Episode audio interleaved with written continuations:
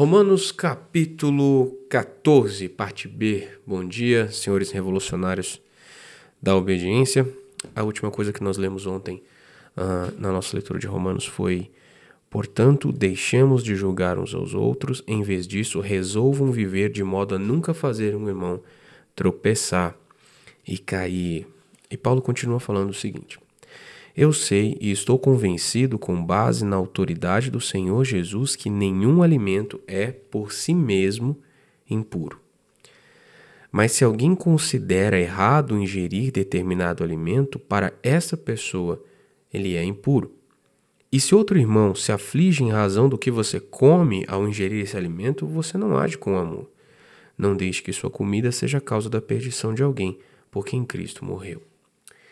Um, esse é um daqueles trechos da palavra em que o, o que é dito significa muito e o que é derivado ou o tipo de pensamento que deriva da afirmação é ainda mais significativo.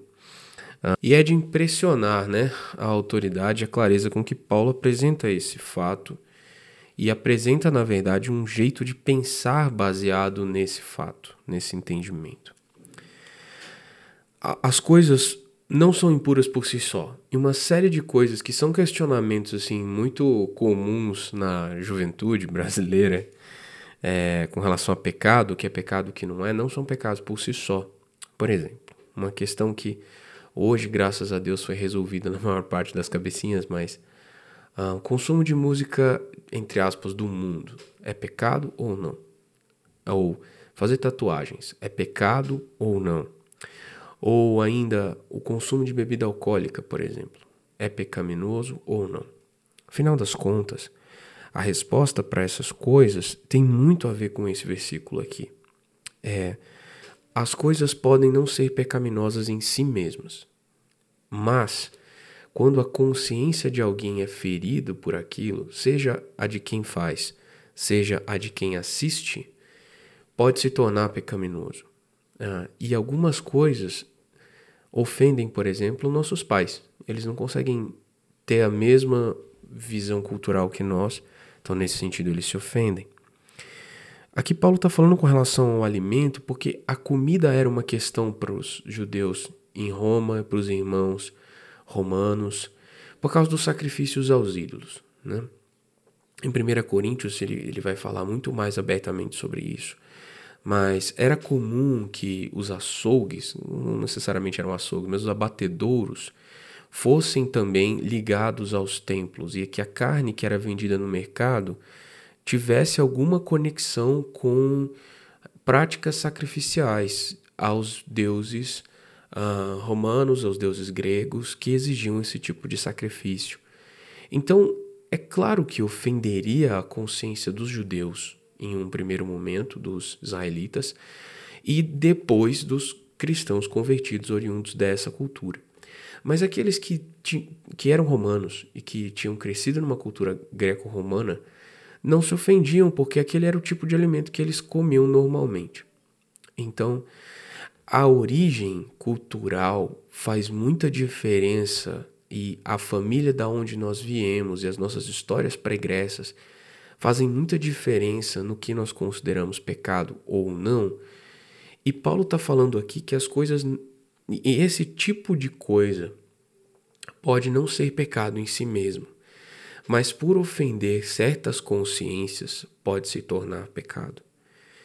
É, é importante que a gente tenha um, um sentimento muito forte de amor pelos irmãos que são mais fracos ou que são de culturas diferentes da nossa.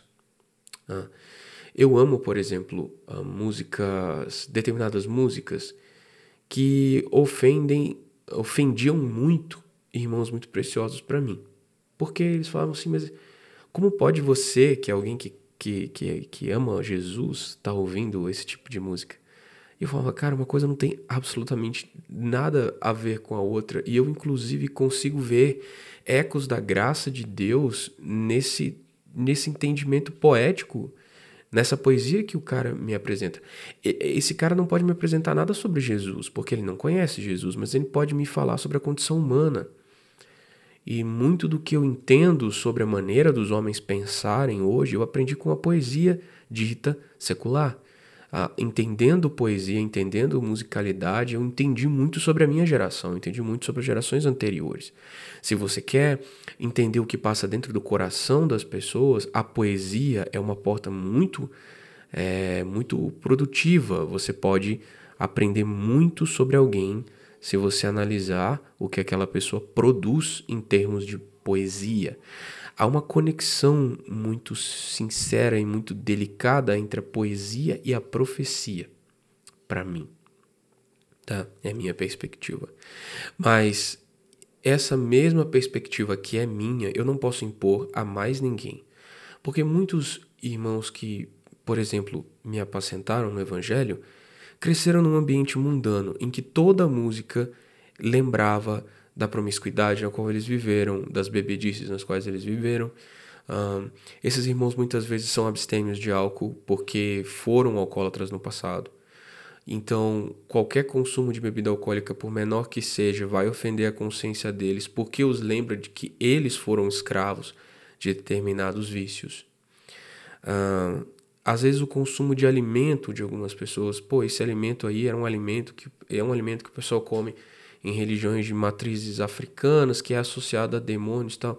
Até mesmo esse entendimento, às vezes é um entendimento cultural e não é um entendimento é, bíblico. Ah, ah, o respeito a outras religiões, o respeito a outras culturas é, é uma coisa importante Embora a gente tenha que ter a perspectiva de Romanos 1 de que os homens criam divindades para si para substituir a relação com Deus verdadeiro que eles negaram. Agora, de que maneira que você vai apresentar isso para uma pessoa não cristã, cujo, cujo coração está tomado de amor por um ambiente que a acolheu. O cara está ah, em religiões de matrizes africanas e nunca foi acolhido numa religião cristã, nunca foi amado por nenhum de nós no Evangelho, mas foi amado por outras pessoas. O que ele tem ali é mais do que uh, só um, um religare com Deus, ele tem também um ambiente social e familiar, que é o caso de muitas casas nesse sentido. Então, se você for pensar, é muito mais complexo do que simplesmente certo e errado e esbravejar e explodir em ira com alguma pessoa. O ambiente cultural conta muito. E Paulo não era esse tipo de pessoa que saía é, pichando os ídolos dos gregos ou dos romanos, porque ele sabia que se ele fizesse isso, ele ia ser preso. Se ele ofendesse alguém é, por causa da comida que a pessoa comia e ele estava na casa de alguém influente, por exemplo, ele ia ter que aprender a se comportar ali. O evangelho tem que esticar a nossa intenção cultural, ao invés de estreitar. E às vezes acontece o contrário. E ao mesmo tempo que a gente precisa ficar mais amplo culturalmente, a gente também precisa aprender a como se portar em cada ambiente. Para esse entendimento ser mais completo, 1 Coríntios é, um, é, um, é uma epístola muito boa, especialmente os capítulos uh, os capítulos iniciais. Na verdade, o ideal seria ler a epístola toda, né? Porque ela fala muito dessa questão cultural. Os primeiros capítulos falam bastante. E depois você vai ter a consumação disso no entendimento de o que é amor, na perspectiva de 1 Coríntios 13. E o amor lá fala assim, né? Que o amor não se porta de maneira inconveniente. Então, aqui a base do que nós estamos falando aqui, eu sei e estou convencido, com base na autoridade do Senhor Jesus, que nenhum alimento é por si mesmo impuro. Mas se alguém considera errado ingerir determinado alimento, para essa pessoa ele é impuro. Se outro irmão se aflige em razão do que você come, ao ingerir esse alimento, você não age com amor. Então, de novo, para você poder entender o que é agir com amor, você vai ter que notar o que é amor na visão de Paulo. E o amor na visão de Paulo é muito expresso em 1 Coríntios capítulo 13. Então, uma leitura que seria muito complementar a essa que nós estamos fazendo hoje seria do capítulo 13 de 1 Coríntios, ele é muitas vezes usado em casamentos como um amor romântico, e isso está absurdamente errado, porque aquele amor que Paulo está mencionando transcende as capacidades de um amor meramente romântico. O capítulo continua, né? Não deixe que sua comida seja a causa da perdição de alguém por quem Cristo morreu. Ah, você me pergunta assim, cara, Cristo morreu por alguém. Como poderia um simples alimento ser motivo de tropeço para um irmão? Cara, vocês não têm ideia de quão frágeis são as bases da graça na vida de algumas pessoas. Alguns, até que nós consideramos muito maduros e muito sérios no Evangelho, são pessoas que, na verdade, só se relacionam com Jesus numa esfera intelectual e não conseguem compreender a profundidade da mudança de, de vida que o Evangelho é. é. E essas pessoas não entendem, e, e por alguma razão muito misteriosa, o Senhor se revela só dessa forma para essas pessoas. Talvez porque elas não tenham buscado profundidade, ou talvez porque aquilo seja a medida de graça delas. Eu não sei dizer. Uh, eu não sei dizer qual, qual a razão. É, é o tipo de, de razão que eu não consigo entender. Eu só posso, só posso pedir ao Senhor que, que me faça conviver com certas coisas. Porque você olha para algumas pessoas e fala assim, cara, mas você está tanto tempo, você é tão maduro, você está tanto tempo, por exemplo, liderando uma igreja, mas essa pessoa não consegue ter misericórdia. Ou você está há tanto tempo lendo a Bíblia e não conseguiu entender o significado desse versículo que é totalmente o oposto do que você está falando. Mas as pessoas simplesmente não conseguem. E eu não sei dizer por quê. Aí vem, vem a seguinte pergunta. Para mim, o que é que eu não entendo? Se, se essas pessoas que eu considero tão maduras na fé e tão tão dignas em certo sentido, tão honráveis em certo sentido, não conseguem entender coisas que para mim são tão elementares, quais são as coisas muito elementares que eu não consigo entender? Então, esse sentimento reflexivo precisa nos atingir, certo? E aí, a gente vai brigar por causa de comida, sabe?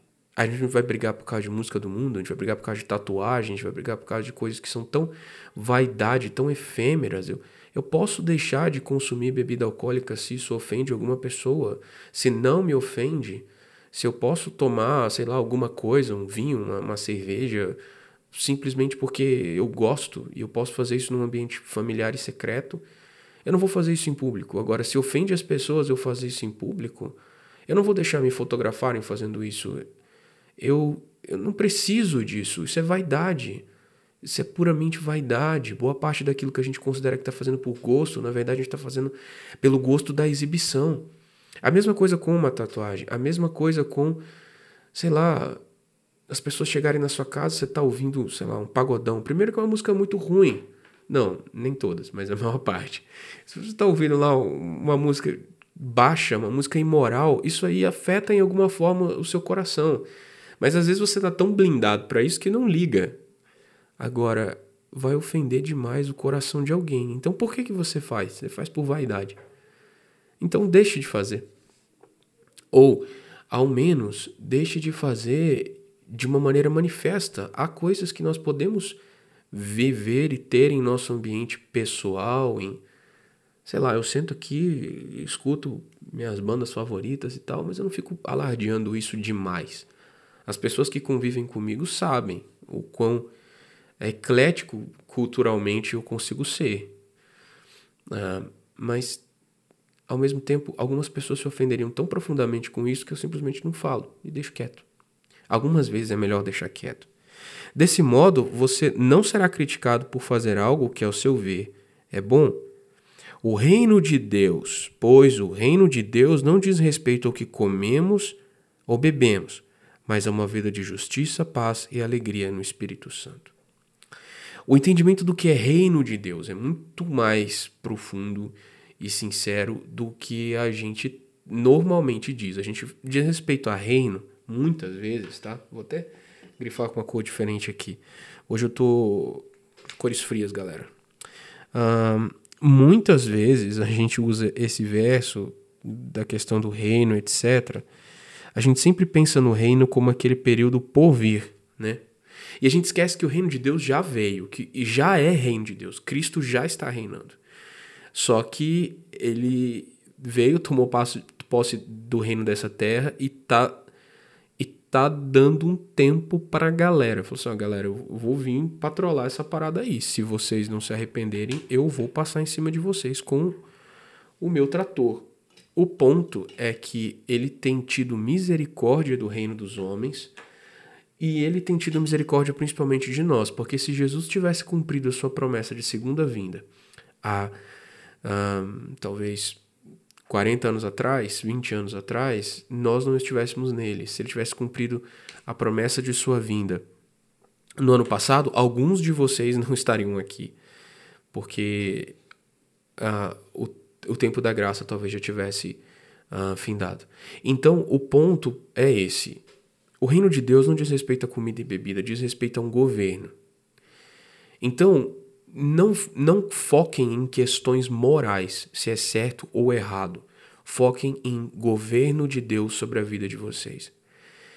A, a perspectiva do reino de Deus vai trazer uma dimensão muito clara do que é certo e do que é errado para a vida de vocês, mas o foco não vai ser em certo e errado, vai ser em governo ou não governo. Essa perspectiva é uma perspectiva importante.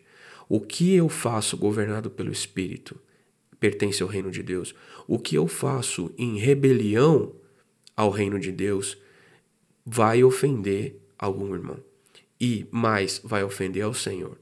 Pensa primeiro em não ofender ao Senhor ou em viver de acordo com o reino dele, em obediência ao reino dele. Em segundo ponto, pensa em como a sua obediência ao Senhor um, pode ofender um irmão. E isso é muito engraçado, mas algumas coisas que não são pecado para nós podem ser pecados para outrem. E como nós lidamos com essas coisas é sempre através da régua do amor. Ela é muito longa para o nosso próximo, é muito longânima para com aquele que está fora de nós, mas ela é muito curta, muito estrita para conosco mesmo. Eu ouvi uma frase uma vez que não é bíblica, eh, não, não me lembro de ter visto em lugar nenhum nas Escrituras, mas ela sintetiza bem o sentimento. É, eu não me lembro quem falou, acho que foi um irmão numa pregação na igreja em Campinas, há muitos anos atrás. Ele fala o seguinte: é, use de justiça para com você mesmo e seja severo em julgar a si mesmo. Mas use de misericórdia e seja piedoso para com todos que estão ao seu redor. Então, reserve a misericórdia para o próximo e reserve a justiça para si. Às vezes a gente é o contrário, né? A gente é o juiz dos mundos externos a nós. E nós não agimos com essa mesma severidade para com o nosso próprio coração. Então, eu não sei. Eu sei que parece duro e severo o que eu estou falando, o que Paulo está falando aqui. Mas lembrem do reino de Deus e que tudo que é para o reino de Deus produzirá justiça, paz e alegria para nós e para os que estão ao nosso redor.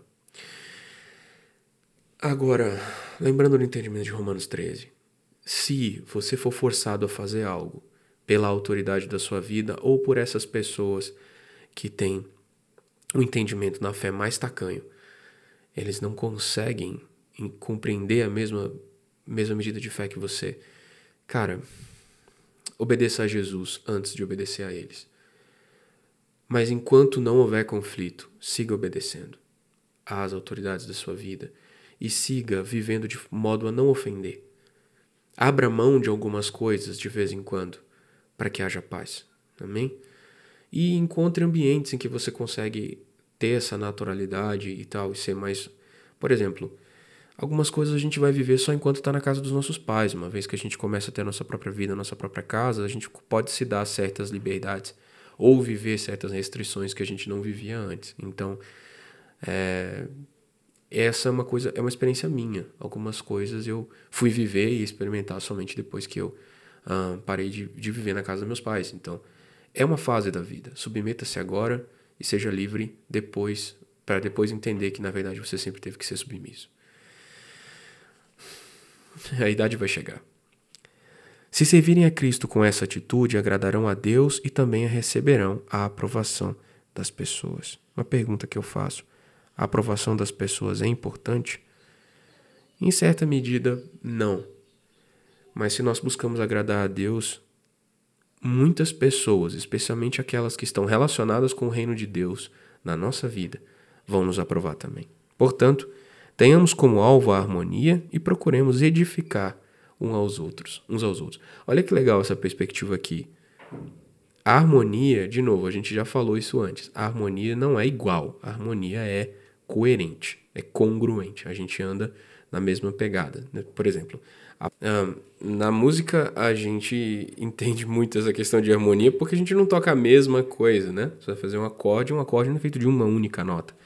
Um acorde é feito de, na, de uma tríade, né? A gente falou isso anteriormente sobre a questão da harmonia da voz de Jesus. E aí guardem isso, assim. Andar em harmonia é não ser igual, mas é fazer coisas que sejam coerentes. De forma a edificar uns aos outros, amém? Bom, eu vou dar uma esticadinha aqui. Não destruam a obra de Deus por causa da comida. Embora todos os alimentos sejam aceitáveis, é errado comer algo que leve alguém a tropeçar. É melhor deixar de comer carne ou de beber vinho ou de fazer qualquer outra coisa que leve um irmão a tropeçar. Você tem direito às suas convicções, mas guarde isso entre você e Deus. Felizes são aqueles que não se sentem culpados por fazer algo que consideram correto. Mas se você tem dúvidas quanto ao que deve ou não comer, será culpado se comer, pois vai contra suas convicções. Se faz qualquer coisa sem convicção, está pecando. Então, eu precisava ter falado tudo aquilo? Não, eu precisava só ter lido Romanos. porque Paulo já está apresentando exatamente essa perspectiva. Faça coisas que edificam, deixe de fazer coisas que fazem os outros tropeçar e trabalhe sempre as suas convicções. Não faça coisas que afetam suas convicções. Nesse sentido, alguns vão deixar de comer carne, outros vão comer carne com alegria. Mas é uma questão de convicção e de medida de fé diferente para cada pessoa, certo? Aí você pode me perguntar, Davi, você está dizendo que a fé de Paulo era relativista? Não, não era.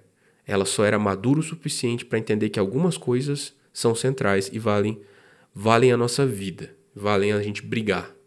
Outras coisas não são centrais e de maneira absoluta valem. De maneira absoluta, absolutamente nenhuma. De maneira em absoluto, pronto, melhor colocando assim, em absoluto essas coisas valem a gente perder a comunhão com os irmãos bebida, tatuagem, ah, comida como carne, etc.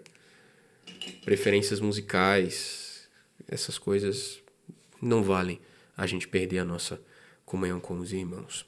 Amém? Algumas convicções nós devemos guardar para nós. Esse é o ensinamento de Paulo. Outras convicções, meus amigos, a gente deve manifestar ao mundo de maneira aguerrida e sobre essas nós falaremos dentro em breve. Um abraço e até a nossa próxima leitura de Romanos. Só faltam dois capítulos para nós completarmos e eu vou ficar muito feliz de terminar alguma coisa na minha vida. Um abração e até a nossa próxima leitura. Saudade de todos vocês.